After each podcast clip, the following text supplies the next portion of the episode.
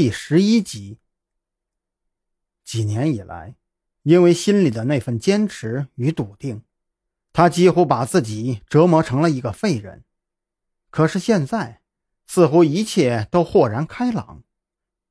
难道当真是鬼做的不成？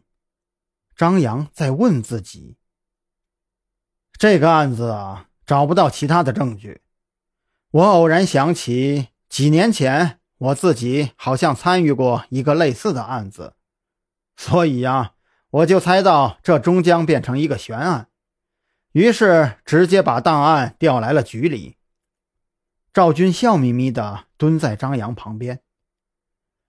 现在你能找到这个案件的切入点吗？特侦局办的案子都不是通过正常的刑侦手段可以查出来的。赵军好像当真成了张扬肚子里的蛔虫，知道他心中所想的一切。可是，这世界上不可能存在鬼呀！如果真的是鬼魂作怪，那么负责处理这些悬案的部门，为什么不是一个道场？绝对不可能是这样。张扬马上反应了过来。对，要真的是鬼魂作怪。你就不可能是找我，这里不是做法事的地方，我也不是和尚道士，你能找到我就证明了这里是办案的地方。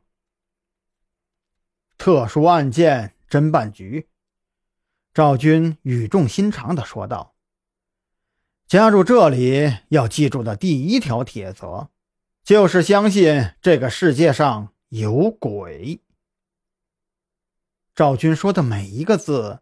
都在张扬的脑海中不断的过滤。相信这个世界上有鬼。张扬的脑海中闪过一道灵光，他觉得自己好像抓住了什么。是了，相信这个世界上有鬼，就简单多了。每天晚上十二点的时候，这只鬼都会出来吓唬这个女人。最后引导他一步步的走出坠楼。那么我们要破这个案子，就是要把这个鬼给抓住。张扬终于想通了关键。这个案子啊，就算是你加入特侦局的敲门砖，整个案子都由你负责，人手啊也随你调遣。只要捉住这只鬼，你就可以加入我们。张扬突然觉得赵军走的每一步都是计划好的，提前挖好了无数个坑，就等着自己往下跳。他手里的卷宗翻到最后一页，那里竟赫然摆着一张申请加入特侦局的表格。我早就对这个职业失去兴趣了，破了这个案子，了却了我心里的执念，我就离开。张扬的目光只扫了一眼表格。就气得浑身直哆嗦。到时候要走要留都随你。赵军一脸的无所谓。他的这个反应反倒是更让张扬警惕了起来。从一开始，他面前的这只老狐狸就好像是自己肚子里的蛔虫，知道自己在想些什么。可是现在，难不成这只老狐狸真的有未卜先知的能力？张扬自己都不知道这个案子能不能破，什么时候破？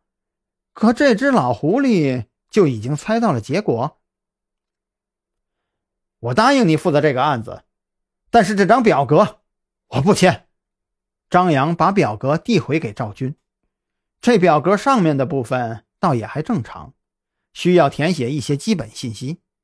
真正让人恼怒的是表格的下面。特地用加粗的笔写下了三行字：“疯了不管，死了不管，家属也不管。”